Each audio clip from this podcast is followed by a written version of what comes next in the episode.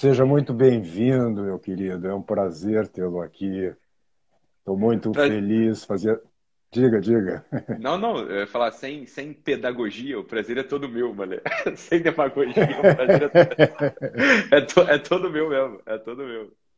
Que bom, que bom. Então, eu estava explicando aqui para as pessoas, mas, eh, enfim, já, já dei a minha explicação básica aqui. Né? Dentro de que contexto a gente está fazendo isso aqui? Nós estamos, eu, tenho, eu faço esse curso da tradição cristã já há oito meses e agora a gente resolveu fechar as inscrições para dar uma arrumada na casa e ampliar o trabalho, né? Sim. Então resolvemos fazer essa semana de lives aqui sobre o assunto, pegando o mote do próprio livro da Santa Teresa que eu traduzi uh, o ano passado, né? O Caminho de Perfeição. Sim. Então, pegando aquele mote ali e para. Nós vamos fechar as inscrições no domingo à noite, dia de Santo Antônio. Então, inscrevam-se, porque eu tenho certeza que vocês vão aproveitar o material. Nós vamos ampliar ainda o material lá dentro, então já tem muita coisa lá para vocês. Você estava dando. Eram, eram, eram duas aulas semanais, era, Mário? Você estava fazendo uhum. no, lá dentro, né? Pessoal. Exatamente. As quartas-feiras é, é, o que eu, é a tradição cristã, a gente está pegando. É, é, um, eu costumo falar que é, é por isso eu estou até atrás de um nome melhor para curso, porque não é uma coisa linear. Na verdade, nós ficamos circulando, visitando, vamos dizer assim, assuntos fundamentais para a vida cristã e que hoje em dia ele vem até pela constatação de que as pessoas têm uma visão um pouco primária, um pouco esquemática, vamos dizer assim, da vida cristã e acabam não aproveitando de, de todo o tesouro que o Cristo nos deixou, né? E que depois os santos foram como que nos desdobrando para nós e nos tornando acessível, enfim. Sim, e depois, às segundas-feiras, é, porque muitos artistas estão fazendo esse curso, a gente começou a falar sobre arte mesmo, sobre cosmovisão. É, então, acabou ampliando. A ideia original era uma aula por semana, eu estou dando duas aulas por semana. Excelente, excelente, excelente. É um tesouro, né? Um tesouro necessário. É, é um tesouro, a gente, exato, exato. A gente está tentando né, beber nisso. Né? E, pô, faz 30 anos que eu estudo isso, né, Ítalo? Então, claro. eu também estou no momento na minha vida, estou com 63 anos, que é, eu sinto que assim, bom, agora eu preciso um pouco manter a tradição, Aham, né? deixar claro. aí né, o que eu recebi, deixar aí para quem está tá chegando, né, de uma perfeito. certa forma. Perfeito, perfeito, Malha. Excelente, excelente, excelente mesmo. Então amanhã a gente vai tratar um pouco até dessas três, das três vias, pegando o, o livro do Garrigou Lagrange lá, né, que são as três vias tradicionais, via purgativa, iluminativa e unitiva, né? mas que são termos que ficaram, ficam um pouco, as pessoas não sabem do que se trata no, na verdade. Né? Então eu queria, como eu já te, te disse por WhatsApp ali, eu peguei o mote da palavra salvação, né, que a gente também sempre identifica só assim, com o estado após a morte. Né? A salvação Sim. da alma é eu chegar no céu. Sim. Né? Mas essa palavra quer dizer também cura. Em latim, salvar é curar e é, também tem a ver com uma vida plena. Né? Sim. Então, quando a gente fala em vida, vida purgativa, sempre parece que as pessoas têm uma visão nega, só negativa disso, como se fosse uma vida assim de sofrimento, e de, vamos dizer, de negação da, da, da sua própria pessoa. Quando na verdade é o oposto, Sim. é uma espécie de, de remédio que a gente está né, tomando, uma espécie de terapia que a gente está fazendo. Por isso achei que acho que com você o assunto é, você é, é o convidado privilegiado para falar sobre isso né, de você restaurar de uma certa forma a saúde da alma para ir para a via iluminativa, desenvolver as virtudes, etc. Né? Então, uh, o, não é bem uma pergunta, mas o tema que eu estou te propondo, que eu imagino que você já está processando aí, é, é este. Sim, Maria. Eu acho que você sabe que, não sei se você sabe, mas o, eu estou relendo Garrigou Lagrange, inclusive, o As Três Idades da Vida, E nesse tempo, né, tô relendo porque eu peguei um capítulozinho lá para gravar é, para gravar uns 40, eu fiz, eu gravei 41 áudios no tempo da quaresma, baseados no livro do Garrigo Lagrange, de um capítulo lá do Garrigo Lagrange, e, e, a verdade é que eu, a gente não conseguiu avançar em nada no capítulo, porque eu parei no primeiro parágrafo, porque aquilo é um tesouro. Né? Então, a gente é, é, aquela coisa até um pouco sacal, acho, para quem está do outro lado, mas para mim foi ótimo. Então, assim, a, a, primeira palavra, ih, essa palavra, aí ficava, ficava meditando sobre a palavra. Aí depois a segunda palavra, ih, a segunda palavra, tá, tá, tá, tá, tá. Então, a verdade é que quem acompanhou viu que se estava com a expectativa de que a gente terminasse o capítulo, a gente avançou realmente um ou dois parágrafos ali do, do livro, né? talvez um pouquinho mais, né? mas é, exageros à parte. O fato é que estou dizendo isso tudo para falar do Garrigo Lagrange, que é um sujeito. Não sei se você tem essa mesma experiência que, que apareceu para mim quando a gente leu Garrigo Lagrange, é que ele era um sujeito também de muita vida de oração e muito meditativo. Uhum. Aquilo ali não parece uhum. só fruto de uma análise intelectual acadêmica. Né? É um não, não, não, é. Né? É um desses não, casualmente, eu Casualmente, eu também estou relendo. Estou relendo exatamente a parte, a segunda parte, a segunda via ali. Cheia de uma riqueza. É extraordinário. É extraordinário mesmo. Agora, sabe, Malha, eu queria. É, é, difícil a gente ter interlocutor. Você está falando isso com outro amigo, com o Vitor Salles, o professor lá do, de Belém, né, do Pará, é meu amigo uhum. também. E a gente estava outro dia, não foi live, não foi nada, foi uma conversa né, por Skype ou por WhatsApp, sei lá. A gente estava conversando e estava falando sobre a questão de uma certa é, ausência assim de interlocutores, né? Da gente às vezes a gente medita, pensa, né? Ou, ou medita na oração, ou então pensa através da leitura de um livro e muitas vezes a gente não tem muito com sei lá, não tem interlocutor assim no dia a dia, né? Não tem muito com quem falar sobre as coisas que a gente está investigando, está pensando, está meditando. Sim, sim. Então, no primeiro momento, é claro que essas, essas aulas que a gente dá, enfim, os cursos que a gente dá também, eu acho que tem uma função de autoterapia do espírito, no sentido de que a gente consegue é, falar e devolver e trocar e tal. Mas estou dizendo isso por um outro motivo, porque é, queria te encontrar aqui como um desses interlocutores privilegiados que você é uma pessoa que tem uma alma imensa, né? Tem uma profundidade também do espírito, tem uma profundidade do espírito além de uma alma imensa que é, que eu acho que eu me sinto confortável à vontade de falar contigo uma, uma coisa que eu percebo e que eu percebi ali ao longo desses anos atendendo gente. E eu vou. Vocês, mil, as 1.400 pessoas que estão aqui nos assistindo, vocês me permitam uma pequena é, uma pequena impropriedade é, que é esquecer de vocês. Vão me desculpar, eu simplesmente não estou falando com vocês, eu estou falando só com o Malê, tá bom? Então, assim, é, paciência, tá? É, se quiser, se quiser assistir aí o que, que, que eu tenho para falar aqui, mais falar é trocar, conversar, enfim. É, propor, é, fica à vontade aí, mas também, se quiser ir embora, vai, porque eu tô falando com o Malê aqui, tá bom, pessoal? Vocês me desculpem aí, mas é como vai ser a coisa. Então, é... tô falando sério, espera que é sério. Porque, mano, eu tava já há um tempo, tô ali no consultório atendendo aquele pessoal, né? E, e às vezes assim, a atenção, claro, vai se dirigir sempre ao que o pessoal está dizendo, né? O que as pessoas estão colocando ali como questões da alma, questões né, práticas, questões físicas, né? Enfim. E já no final do consultório, assim, nos últimos três, quatro anos assim de, de atendimento, Maria, apareceu para mim um mistério imenso, assim, que era o fato de que Deus os tinha criado. Ainda que a gente saiba disso, e sempre soube, né? Enfim, é, bem, a gente soube lá no catecismo quando a gente estava fazendo as primeiras aulas de religião, então a gente ouve essas coisas, né? Sempre, né? Que a gente foi criado por Deus. Num certo momento, eu não consigo precisar exatamente quando, o, aquelas pessoas com os problemas que elas estavam me colocando com as suas vidas, às vezes não eram problemas, às vezes eram simplesmente coisas que elas estavam dizendo, enfim, histórias que estavam contando começava a aparecer para mim em primeira, no primeiro plano, com uma densidade, com né, um imperativo absoluto, o fato de que elas tinham sido criadas por Deus.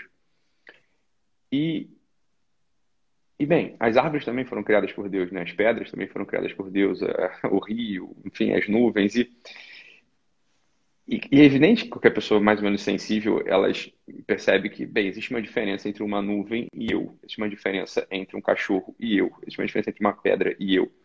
E isso começou a ficar muito patente nos, nos atendimentos, para mim. E esse é o tal do mistério que eu estava falando, que era o mistério de que, bem, a presença disso começou a ficar impossível de não ser percebida no primeiro plano, e de que Deus tinha criado a imagem e semelhança dele, também, que é uma outra coisa que a gente sabe, né, pela, enfim, pela teologia, pela revelação, a própria razão dá conta sobre certo aspecto de perceber isso. Mas o fato é que Deus criou um eu ali, né? É... E isso foi a coisa que saltava para mim. Falar, porra, Deus criou um eu. Deus criou um ente, um ser capaz de dizer eu. É... E as pedras não são assim, as árvores não são assim, né? O, o, os galhos e as plantas e as formigas, elas não têm um eu. Elas são um ente. Alguns animados, outros inanimados, mas elas são um ente. E são radicalmente diferentes de mim. Não por uma, não fruto de uma soberba, de uma dessas coisas que o pessoal, o defensor de animal, etc., quer dizer que nós somos iguais. Claro, materialmente falando, nós somos muito parecidos mesmo. É, não tem muita distinção entre eu e um, sei lá, um poço de petróleo, do ponto de vista material, né, físico. Mas, né, não dá para negar que a gente tem uma diferença radical ali, né, que é a diferença da forma é, não forma para o pessoal agora, né? agora eu estou falando para o pessoal, né? não forma como entendido, entendida como figura externa, mas forma como conjunto de possibilidades. E o homem tem uma possibilidade que é radicalmente diferente de todos os outros entes criados, que é a possibilidade de falar eu. É uma, uma possibilidade de se identificar como, como um universo próprio, né? como um... Bem, é... Né? Assim, existe uma diferença radical, quer dizer, quando a, na, na, própria na própria Manevite, uma coisa que não me passou despercebida também, na Manevite, quando o Paulo VI ele fala sobre procriação, né, a finalidade do ato conjugal. Né? Então são dois: unir e procriar. Para mim não passou despercebido o fato de que ele não usou a palavra reproduzir. Né? Quer dizer, o homem ele não reproduz, o homem procria. Uhum. E, e, é, e, isso é uma diferença radical entre uma coisa e outra, né? Quer dizer, a, a reprodução ela se dá numa sucessão, né? Você vai reproduzir uma tela, né? Você vai reproduzir, sei lá, uma, um, uma xerox, né? A gente vai reproduzir. A reprodução é o seguinte: você não tem a criação de um universo infinitamente novo, mas existe uma continuidade, né? Existe uma continuidade de coisas que são muito semelhantes ou são idênticas na sua forma e não são idênticas, evidente, na matéria. Né? Então é claro que um gato é diferente de outro gato do ponto de vista material. Mas enquanto conjunto de possibilidades, os gatos são muito semelhantes. Né? Os gatos eles não se diferenciam é, radicalmente um do outro. Os seres humanos, claro, quando a gente se deita né, com a nossa esposa e a gente concebe um filho e o filho nasce, caramba, aquela criatura ali, ela tem uma possibilidade diferente da possibilidade de todos, todos os outros entes criados, que é falar eu. Isso começou a ficar muito, muito, muito presente ali para mim, Malê, no, no, no consultório e que tinha um universo na minha frente. Um universo que era a imagem e semelhança do próprio Criador. E aqui que está o ponto que eu quero chegar da via, é, da via purgativa, da via unitiva, da, da via iluminativa e da via unitiva. Para mim ficou muito claro, e talvez isso tenha aberto a possibilidade de ter uma empatia profunda com os erros e com os pecados e com os desvios dos outros, ficou muito claro o motivo pelo qual Está escrito também que o justo peca 70 vezes, é, peca infinita, o justo vai pecar, é, vai pecar 70 vezes ao dia.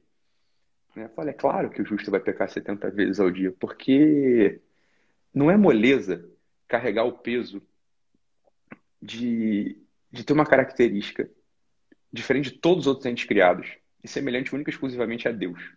Né? Deus é o eu sou em si. Né? Ele é o, eu, o eu sou, ele é o eu por excelência, ele é o eu em si. E a gente tem um certo peso, que também é uma maravilha, óbvio, né? Mas primeiro aparece como peso, um peso de, de ter essa característica divina. É, justamente pelo homem ter essa característica divina, né, é, guardar em si essa possibilidade de dizer eu que é facultada ao, ao Deus, né, facultada ao Deus.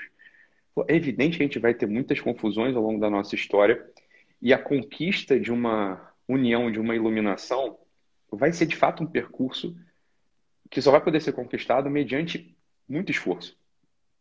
Não é o que vai, não é o que pode ser dado, como quem diz, naturalmente, feito um gato salta de, de telhados em telhados naturalmente, feito um tatu-bola rola naturalmente, feito uma pedra se decompõe naturalmente, feito um rio corre no seu leito naturalmente. O homem só vai poder chegar a purificar, a purgar o modo próprio de ser eu e de dizer eu mediante muito esforço. E esse drama começou a, começou a ser é, muito sentido por mim. Diante, óbvio, em primeiro lugar, diante da minha própria vida. Falar, porra, né? Eu sou eu. Né? Eu sou um eu. e tá lá, né? Tá lá, tá lá o motivo pelo qual eu me confundo, né? Tá lá o motivo pelo qual eu peco, tá lá o motivo pelo qual eu, eu, eu tento fazer um bem, mas acabo fazendo mal. É... Porque é como se, se fosse uma dificuldade diária de conseguir encontrar esse eu próprio, que não é o eu divino, que é o que nos faz cair na soberba. E por isso também dizem que a soberba é a raiz de todos os pecados. Né? É muito uhum. fácil para o homem cair na soberba, porque a gente de fato tem na gente um negócio que é muito sagrado. É muito sagrado, uhum. que é esse tal desse eu. E esse itinerário de, de, de purgação, né, depois de, de, de, união e de iluminação, é, é um itinerário que vai precisar sempre ter, eu acho, né, em vista essa característica do, do, do homem dizer eu, sem se confundir, sem se apropriar propriamente do eu em si, que é Deus, mas encontrar ali uma capacidade de dizer um eu para. Um eu para Deus. Um eu para a sua causa final. Né? Então a gente tem uma causa eficiente, que é o próprio Deus, e tem uma causa final, que é o Deus mesmo. Né? Então é, a gente vem de Deus e, se tudo der certo, a gente vai repousar ativamente na glória desse mesmo Deus.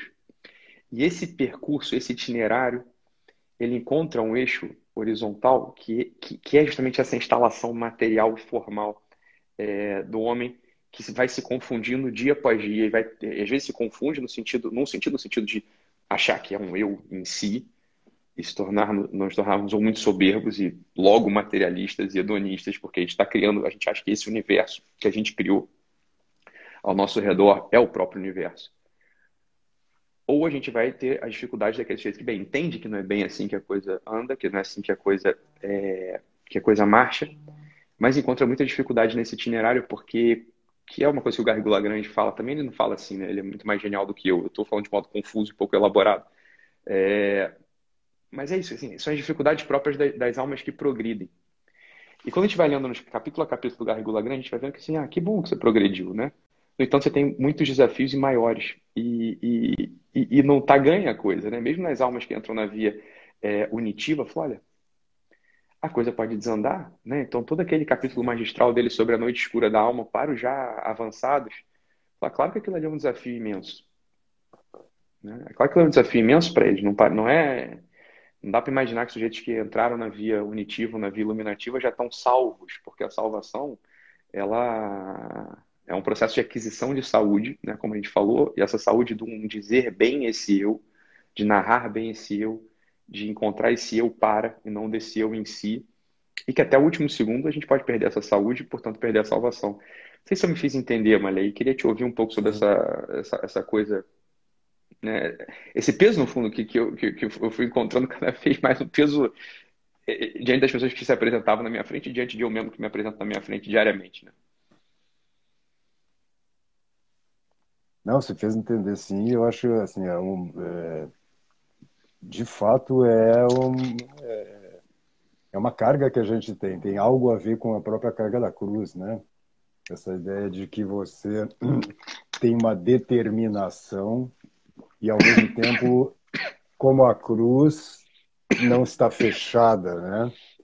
Sempre há o risco da gente eu sempre gosto de dizer que assim uma das nossas confusões, você falava em, que, né, que a gente tá, é confuso, você mesmo diz eu estou confuso agora, né, dizendo isso aqui, mas a, acho que uma parte da nossa confusão, e eu vejo isso muito presente na minha, nossa mentalidade hoje, é essa busca de ter, eh, de, quando a, a, busca do próprio eu se torna uma espécie de busca da imagem do eu. Eu tento, quando eu quero, assim, eu, tenho, eu quero buscar o meu eu interior, eu começo a tentar me olhar, quando isso é uma impossibilidade absoluta. Não é? Porque toda vez que eu estou me, tentando me olhar, quem está me olhando? Sou eu mesmo. Então, eu não posso me desdobrar. Né? Eu não, ou seja, dito de outra forma, eu não sou uma coisa. Né? Eu sou um ato. Eu sou alguém, eu sou um eu, como você colocou, né? E eu acabo, e, e eu tento me pro, quando eu, eu me volto em busca de mim mesmo, quando eu quero me encontrar, eu tento encontrar uma coisa. eu tento encontrar, eu tento captar, vamos dizer assim, a minha imagem, sendo que a minha imagem, por definição, não sou mais eu, não é mais eu, não é? Por isso esse voltar-se, que é uma coisa sobre a qual você insiste muito, né? na ideia de serviço, na ideia de amor, de voltar-se para o outro, esse, o voltar-se para o próprio Deus antes de tudo e para os outros, é de fato aí sim eu me eu, eu não é nem me aproximar, porque eu, eu não, não tem como eu, eu me aproximar de mim mesmo, né? É eu tomar posse deste eu como um ato que está sempre que está sempre se dando, sempre se fazendo. É quase como se quando eu não ajo, não no sentido mais exterior da ação física, mas quando eu não estou vivo em ato, de uma certa forma eu desisti da existência. Eu coloquei entre parênteses a existência naquele momento. Eu descansei de mim mesmo, vamos dizer assim, né? Então isso é, é, essa é quase e aí eu começo a querer aí sim fazer algo que é um pouco a tentação lá do paraísmo, deve ser como Deus, que é eu criar esse eu, né? em vez de deixar que se atualize aquilo que Deus pensou eu, como eu, né? quando Ele me criou. De fato, esse ponto né, da gente hoje é difícil da gente se colocar nesse lugar né, da criatura, porque essa criatura acaba sendo sempre para nós, talvez por, por, por, esse ambiente excessivamente materialista, exterior no qual a gente vive, é, é essa é, escapa-nos, né? Que ser criatura é a nossa glória também, né? Quer dizer, quanto mais você deixar Deus realizar o seu, a sua ideia, né? Eu, outro dia ainda comentava isso, que uma das minhas meus, meus pedidos pre, prediletos a Deus é assim, restaura-me, sabe? Faz de Sim. mim o que tu Sim. o que tu pensaste, porque eu, tudo que eu penso sobre mim mesmo como valor, como virtude é bobagem, é. né? E a gente acaba criando, criando, criando uma, uh, um eu falso que é a nossa imagem e semelhança e que é, é de, de, evanescente. Né? Para não dizer demoníaco, né, mano? Para não dizer demoníaco. É, é uma revolta no fundo, né? Uma revolta no fundo. É, assim, é como se a gente dissesse para Deus: olha, esse eu que você criou aí tá muito legal, é... mas eu tenho uma ideia melhor. É... Eu acho que eu tenho uma. Né? Vou, eu vou fazer uma proposta. É aquela coisa assim, né? quem, quem tem o conhecimento do bem e do mal sou eu. Né? Que é exatamente. Que é a coisa da serpente, né? A coisa da serpente. Olha, não, não, é, tá bom, mas quem tem o conhecimento do bem e do mal sou eu. Deixa eu, deixa eu refazer, deixa eu tomar posse disso aqui interiormente, deixa que eu faço, né? É, o, é isso, acho que, que era isso que, a, que a coisa que a gente estava dizendo do, tava dizendo do eu para, né? Quando a gente tenta buscar esse, já há um tempo, né, Maria? O pessoal fica, quando a gente começa, comecei a falar as coisas aqui, o pessoal fala, ah, que legal, né? Então você é um coach, né? E qualquer coisa para o autoconhecimento, eu falo, olha, é que eu não acredito nesse negócio de autoconhecimento muito, assim, desse jeito que o pessoal está falando. Né? Essa aqui é a coisa, porque isso pode tornar uma obsessão. O que, é que você estava dizendo? Isso pode se tornar uma obsessão demoníaca, no fundo, né? Você. Se, que é uma impossibilidade mais que uma obsessão. É uma obsessão, mas é uma impossibilidade também, né? Foi o que você falou, olha. É que a gente pode se conhecer enquanto a gente né, faz uma conversão, faz uma, uma volta do nosso olhar para a gente mesmo. A gente só vai pegar da gente aquele aspecto de objeto. O, obje, o aspecto de agente, a gente só consegue aprender quando a gente não está se olhando, mas quando a gente está para. Claro. Então é claro que é uma impossibilidade. Bem, ok, a gente pode se, se, rever, se converter para a gente, se, se verter, né, se envolver para a gente ficar se olhando, para se autoconhecer. Bem, tá bem, você vai conhecer o aspecto menos humano do que você é. Você vai conhecer o aspecto coisa. A gente tem essa dupla natureza uhum, também. Uhum. E, e, o aspecto o aspecto próprio do homem, que é o aspecto de eu, ele se dá na medida que a gente age, é o que você estava dizendo. Né? Mas é um agir, e aqui que eu acho que, que é o problema da história toda Que se por um lado é isso, por outro lado também não é Deus. É, Deus age de um modo de um modo próprio, né? Então, o que Deus quer é, o que Deus pensa é. E a gente tem uma, uma frustração, né? Porque algum, né, num certo momento da vida a gente tem uma frustração de que as coisas não são assim, né? É, existe um outro próprio do agir humano. E parece que aqui que está a dificuldade do, do, do caminho de, de, bem, de ascensão do espírito. Qual que é esse próprio do agir humano? O que é um agir humano para? Não, o que é um agir humano para Deus? O que é uma tendência do nosso, das nossas ações, dos nossos afetos, dos nossos, dos nossos atos, é, que, nos, que põe a gente no, nesse mesmo trilho. E, claro, a gente vai olhar para o que os santos falaram para a gente acerca desse assunto. Né? Então, qual foi o itinerário traçado por eles? É, como que eles encontraram esse agir para, né? agir para Deus, agir para fora, né? agir para o outro, né? agir para o irmão, é, para a igreja e não para si. É, e ainda assim, Malê, é, confesso, ainda parece uma coisa dificultosa, porque ainda que exista o um modelo Santa Teresa, o um modelo São José Maria Escrivá, o um modelo Padre Pio, ele é um eu ele e eu sou um eu eu. É, uhum. A santidade nesse sentido me parece que ela é, ela é, sempre uma inovação. Sim. Ela é sempre uma inovação. Claro, existe um, um denominador comum mas o problema está no numerador, né? Como é que eu. É, tudo bem, tem um denominador comum. O problema sou eu que sou o numerador dessa, dessa equação aí. Como é que eu, Ítalo, é, com essa minha cabeça, com essa minha história, com esse meu passado, com essa minha projeção de futuro, com a minha família, é, as coisas que eu já pensei, que eu já vi, que eu quero e que eu não quero, como é que eu, eu torno presente essa inovação a minha vida. E aqui está o desafio, eu acho, né, Maria?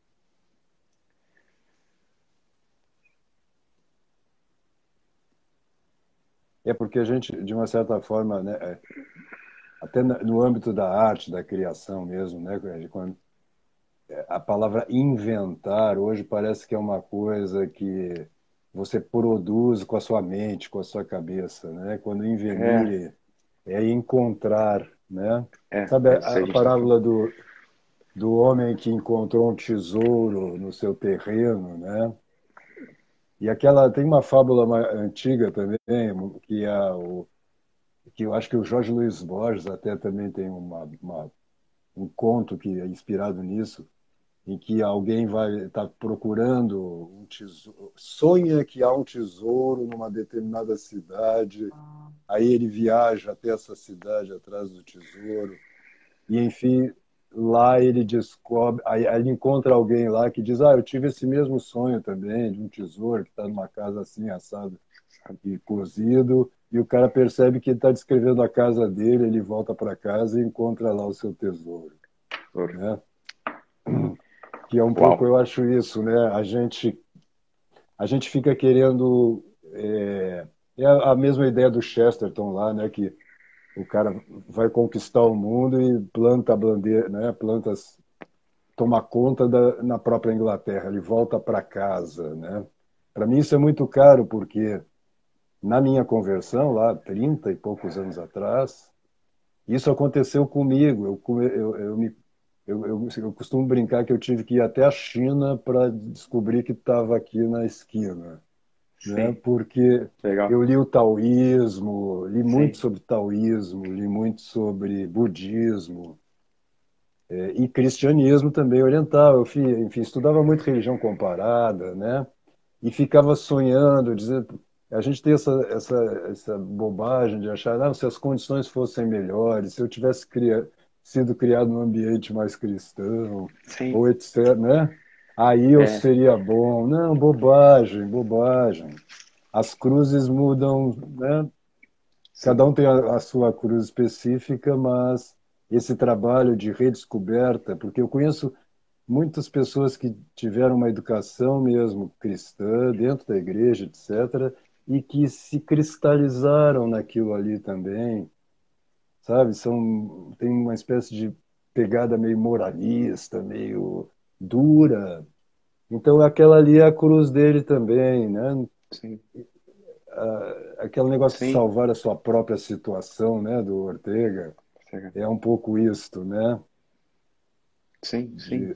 E é, é, acho que é essa mística do quem me dera, né? Quem me dera eu fosse velho, quem me dera eu fosse é, novo, é. quem me dera eu fosse, é, fosse ontem, quem me dera fosse amanhã. É, acho que isso que a gente está dizendo aqui é que, é que essa que é a coisa, essa, essa invenção, né, do, esse invenir, essa invenção, ela é, ela é em mim, ela não é uhum. em outro. E eu, eu entendo mesmo essa, esse caminho, esse itinerário, né? De ah, vamos na China, vamos ter que voltar para a esquina. Uhum. É, vamos na China, vamos ter que voltar para a esquina. Eu, eu acho que é, é, esse me parece o caminho mais é, genuíno e verdadeiro, né? De uma alma que está buscando mesmo é, as respostas, as soluções para essa inovação, para essa novidade de precisar se instalar e, bem, agir a partir do próprio centro, a partir da própria, agir a partir do, do, do eu, do próprio, do próprio eu. É o filho pródigo e, e também, né? É o filho. O filho pródigo é a história de todo mundo, né, Malê? Assim, não é a história é. do filho pródigo, né? E é a história. É, que é a impressão de. Ah, aqui tá primo. muito. É. É assim, só que né, eu vou buscar o, o, verdadeiro lugar que vai, onde eu vou encontrar a mim mesmo, né? Exato. Eu acho que isso é tudo que a gente estava falando, quer dizer, o, nessa via, na via purgativa, é, uma, uma das coisas é, é conseguir encontrar, ainda que mentalmente, né, mas sobretudo existencialmente, mas acho que a gente consegue encontrar, ainda que mentalmente, dado que o nosso tempo ele é muito mental, né, é, uhum. Você fez uma bolinha, mas eu nunca consegui fazer essa bolinha. O, de fumaça. O, ainda que o. Ah, é? Ainda que. É, ainda que encontre. Se a gente consegue encontrar mentalmente essa operação de, de perceber, ao menos, que existe sim diariamente uma disputa entre eu e Deus, da minha parte, não da dele. Uma disputa de querer destroná-lo. Porque é realmente, é realmente uma soberania imerecida que a gente tem, a soberania de filhos de Deus.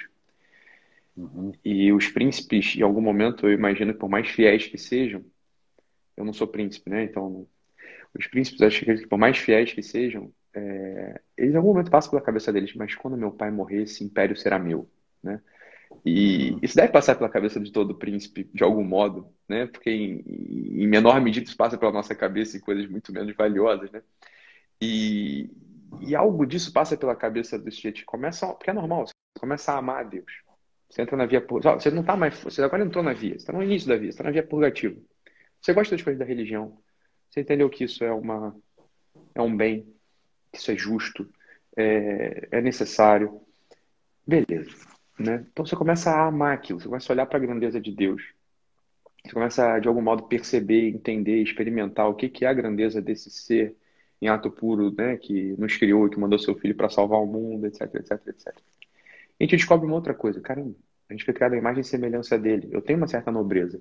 Eu sou um tipo de príncipe. Ele é o rei, eu sou um tipo de príncipe, porque eu sou filho dele.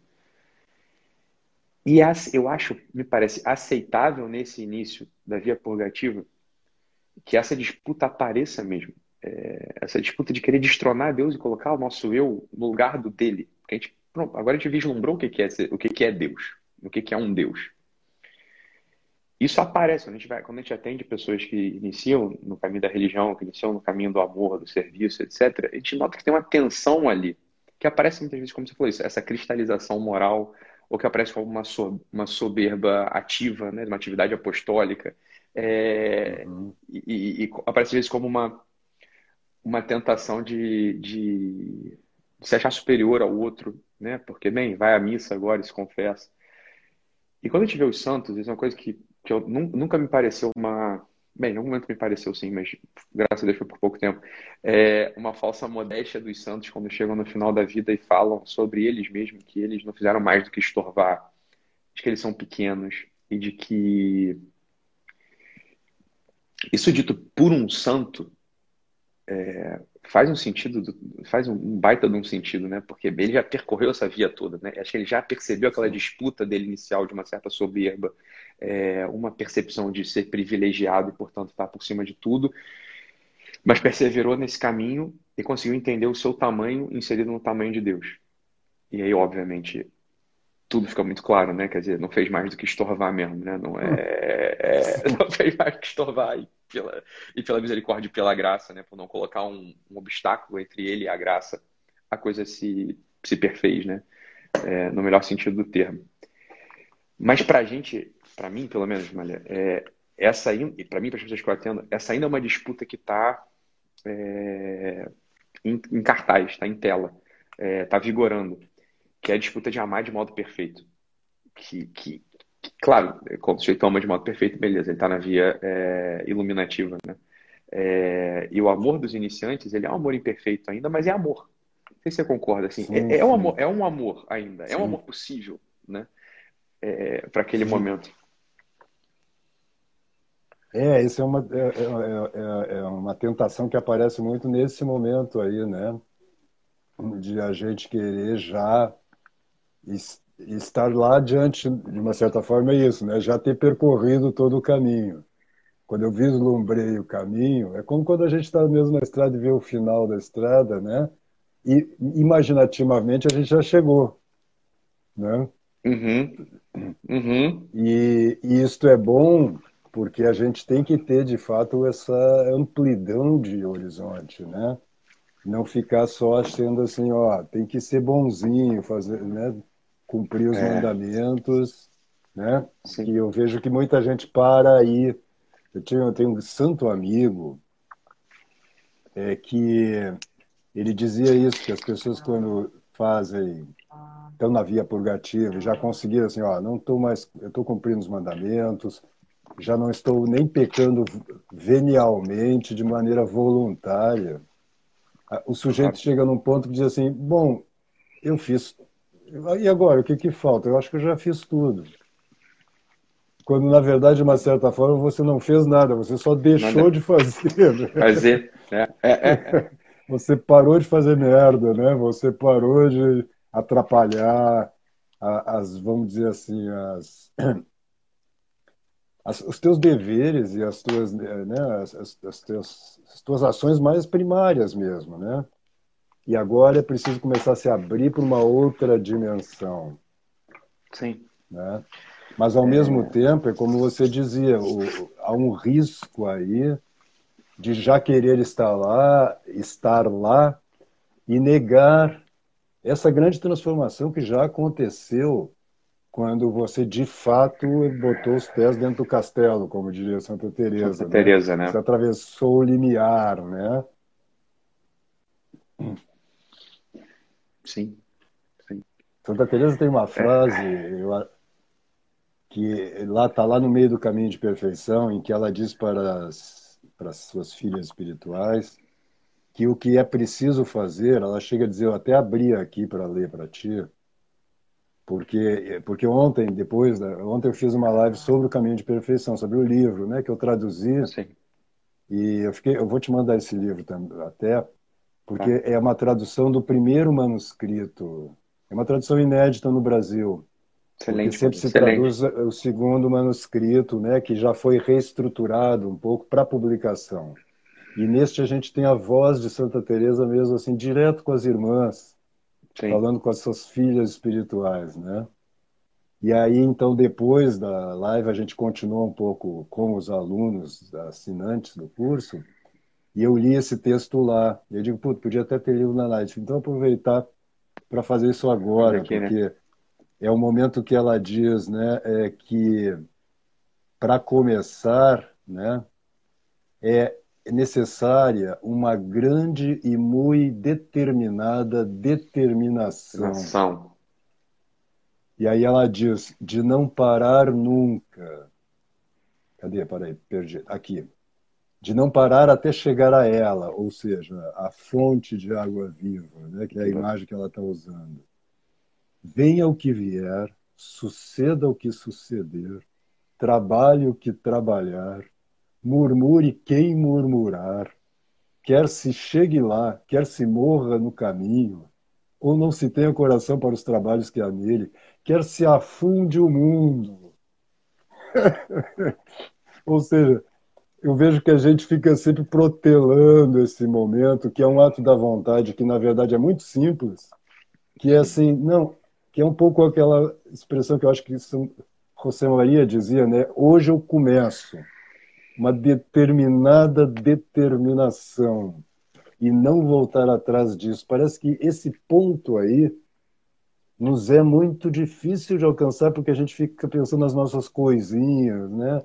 Assim, putz, mas aí né, a gente fica pensando no que perde em vez de lembrar do que ganha, né? Da, do, do, próprio Cristo, do próprio fonte de água viva. Exato. Né? Exato. Exato. Só um detalhe, Malê, antes de, de, de, de, de falar sobre. Eu tenho uma, uma, uma amiga que musicou essa parte é, de Santa Teresa. Ah, é? Ficou lindo, ficou lindo, lindíssimo. Lindo, lindíssimo. Assim, é uma coisa, ela era uma, uma consagrada, ela é uma consagrada.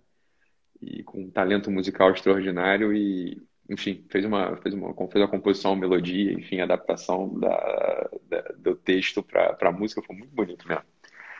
E essa muito determinada determinação, que graças a Deus que tem isso, né? Eu acho, graças a Deus que tem isso, porque é, eu acho mesmo que isso é a coisa que faz com que a gente baixe um pouco a bola.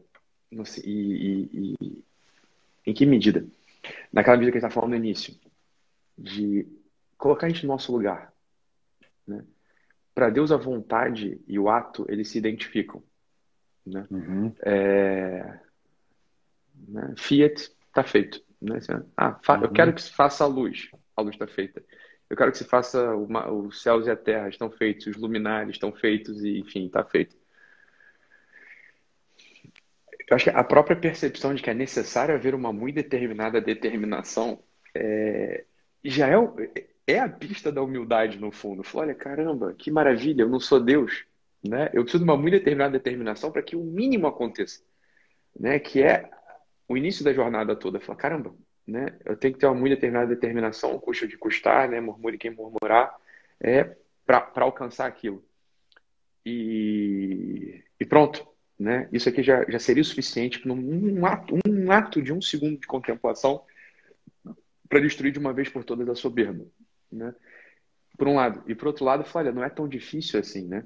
Como, e eu sempre esqueço quem é a figura, se é a irmã de São Bento ou se é a irmã. É a irmã de São Bento, acho a irmã de São Tomás que pergunta, é, mas qual que é o segredo para a santidade?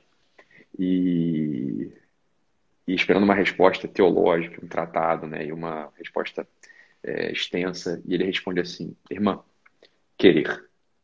Qual que é o segredo da santidade? Querer. Assim, é, olha, é que é isso, né? É uma muito determinada determinação, né? Estar determinado para isso. E, e mais uma vez eu falo, mano, vamos lá, sem, sem querer psicologizar o assunto, né? E sem cair nessa, no psicologismo barato. Mas aí tá o ponto, né? Que é o que o pessoal deve estar perguntando, beleza, então, mas como querer esse negócio, né? Como, como querer? É...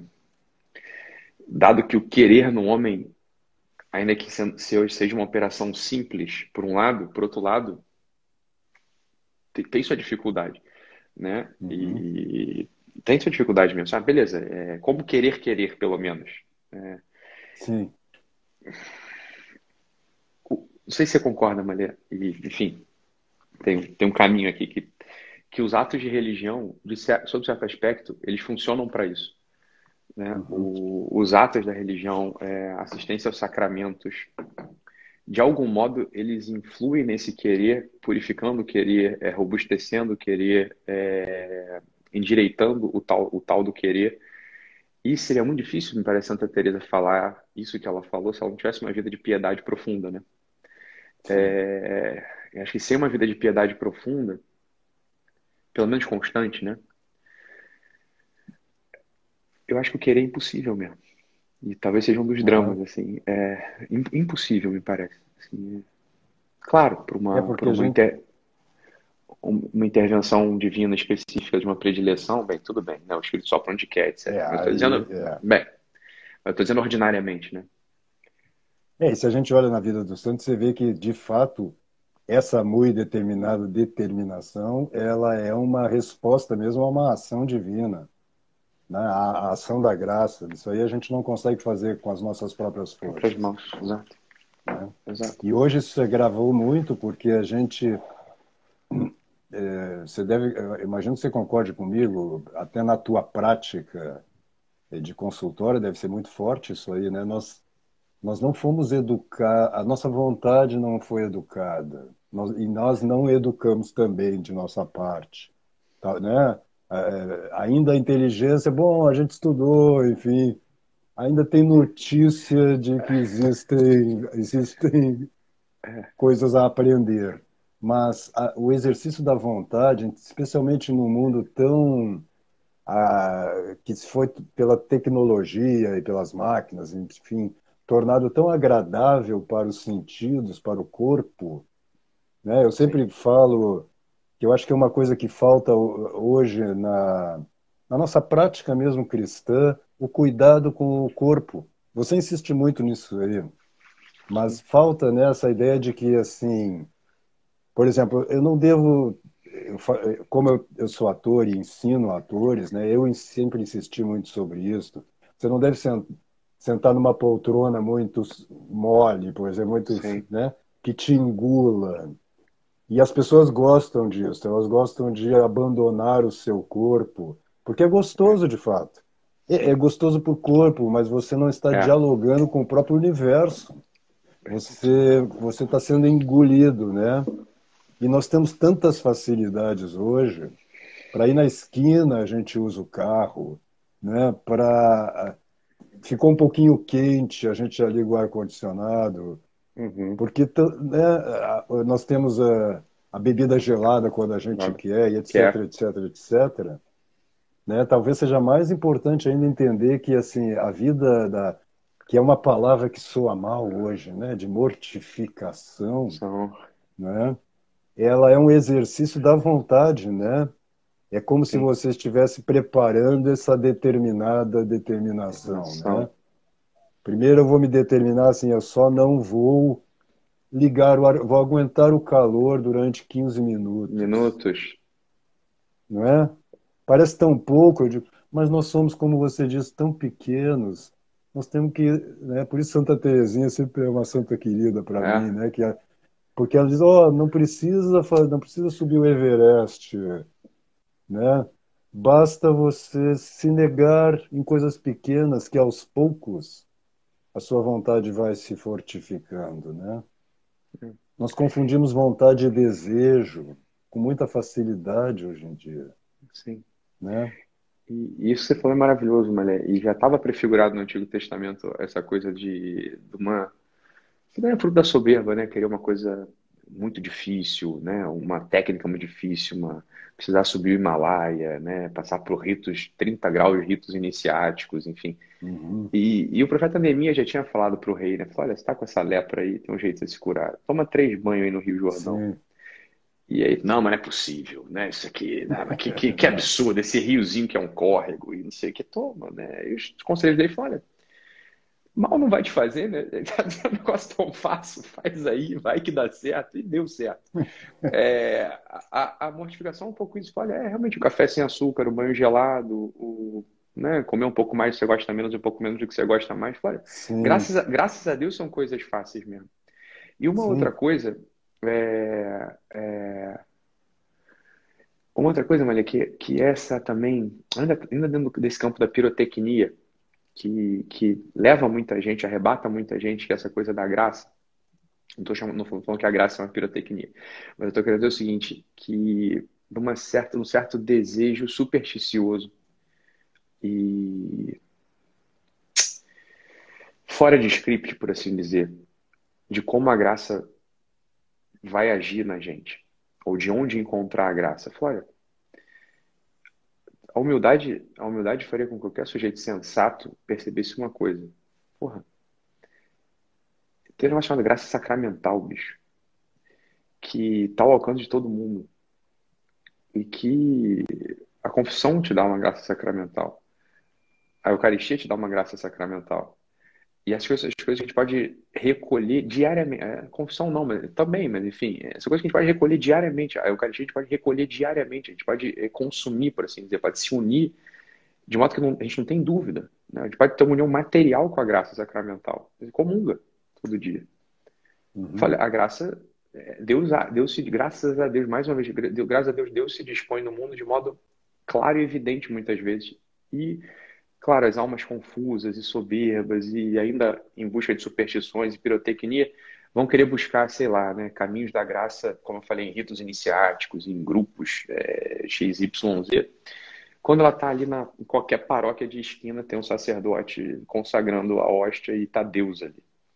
E depois, qualquer sacerdote na esquina vai te confessar também, você vai receber a, a graça do sacramento da confissão a coisa não é tão complexa assim. Essa é, esse que é o ponto. Por um lado, a gente começou anunciando um baita problema no início da live.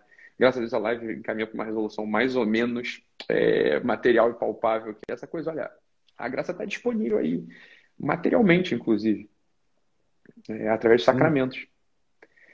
E depois é claro que a gente não, não, não dá para passar pela, da via purgativa se o sujeito não tem, uma, não tem a assistência da graça. E bem, a graça está sempre chovendo sobre a gente, mas a gente tem que ir lá né, e estender a mão em súplica para pegar um pouco desse, dessas gotas de chuva. E a humildade faz com que o seguinte, olha, o primeiro lugar que a gente vai estender a mão para pegar essas gotas de chuva estão ali no, na, na, missa da esquina, né, que diariamente se celebra. É, e que só um ato de soberba muito profundo, talvez inconsciente, mas não deixa de ser soberba, faria com que a gente desprezasse isso em busca de uma self-made sanctity, uma santidade é, autoconstruída, é. uma coisa. Não é assim que a coisa se dá. Né? Não é assim que, que, que a coisa se dá. Nunca foi assim. Né? Os santos. Eles tinham um amor profundo aos sacramentos. Né? Senão não, seriam, não tem notícia Sim. de um santo que, que desprezava os sacramentos em busca, sei lá, né, de outra coisa. Né? É, é. É pior que, é pior que eu acho que é isso mesmo. Né? Então, falar em salvação, em santidade, em saúde, sem falar de vida de piedade e essa piedade é, constante, prática sobre certo aspecto, eu acho que é loucura, no fundo. Assim. É perder tempo, mais do que loucura aí. Porque não, não instala a gente no lugar da humildade mesmo. E essa confusão desse eu pequeno com eu grande divino, ela sempre vai se dar porque não tem ali o, o filtro da, da humildade mediando essa, essa relação.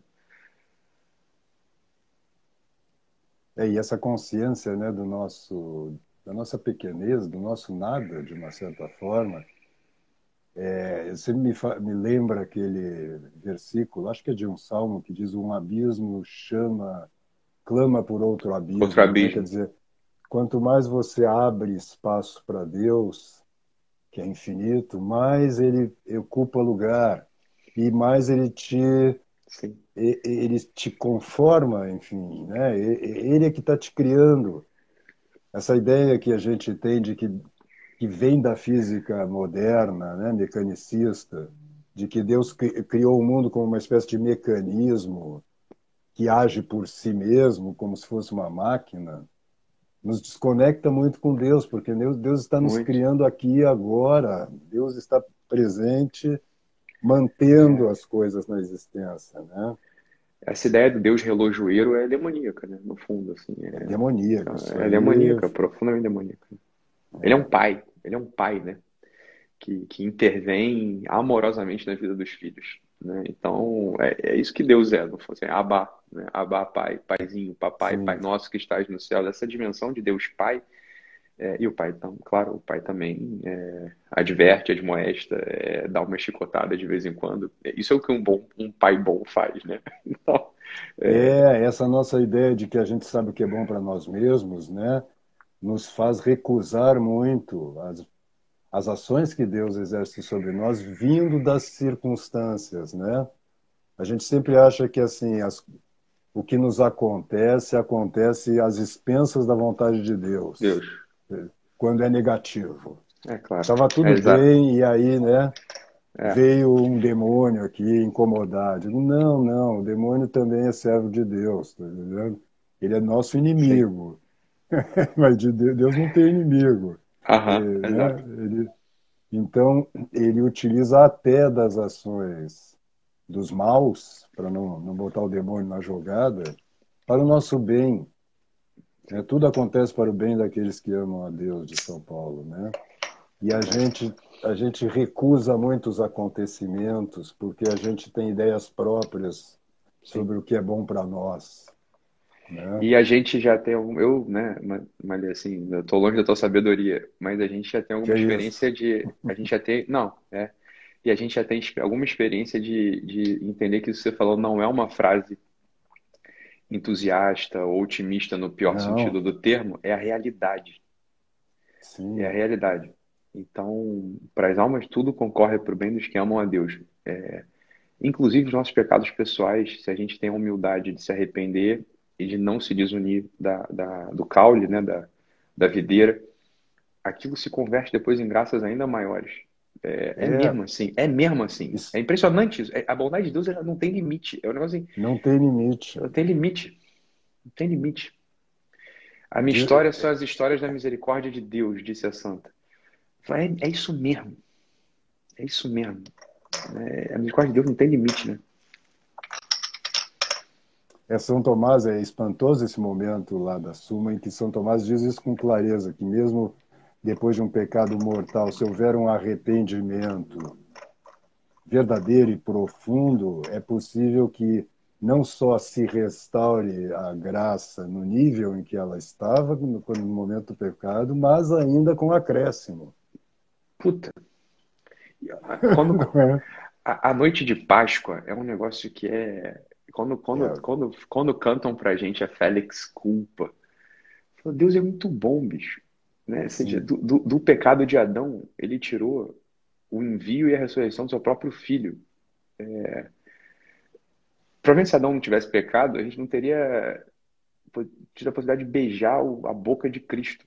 É um negócio incrível, é espantoso isso. é um negócio espantoso. A gente, tá, a gente pode beijar a boca de Nosso Senhor, pode dormir nas chagas abertas dele, pode ser abraçado pelo manto de Maria, onde abundou o pecado, superabundou a graça, né? Quer dizer, Deus mandou seu próprio filho, porra, e apresentou a, nossa mãe, né? Isso é extraordinário. Isso é a história, isso é história verdadeira, é essa. Essa é a história verdadeira, é essa. E é, é, é, é espantoso, no fundo, né? É espantoso. É espantoso mesmo. É lindo, né? é emocionante até. Se quiser ir, vai. Né? Um canceriano falando, falaria que é emocionante. E é emocionante mesmo o negócio.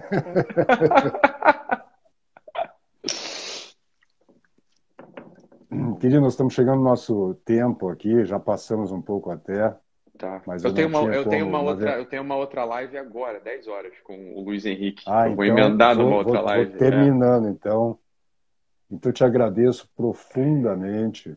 Queria até só dizer que, assim, você abriu dizendo uma coisa que eu acho que é fundamental no trabalho que você desenvolve, no que eu estou procurando desenvolver também, que é recuperar a meditação mesmo de não achar que a, a, né, que a gente tem que ficar pensando muito e não se demorar.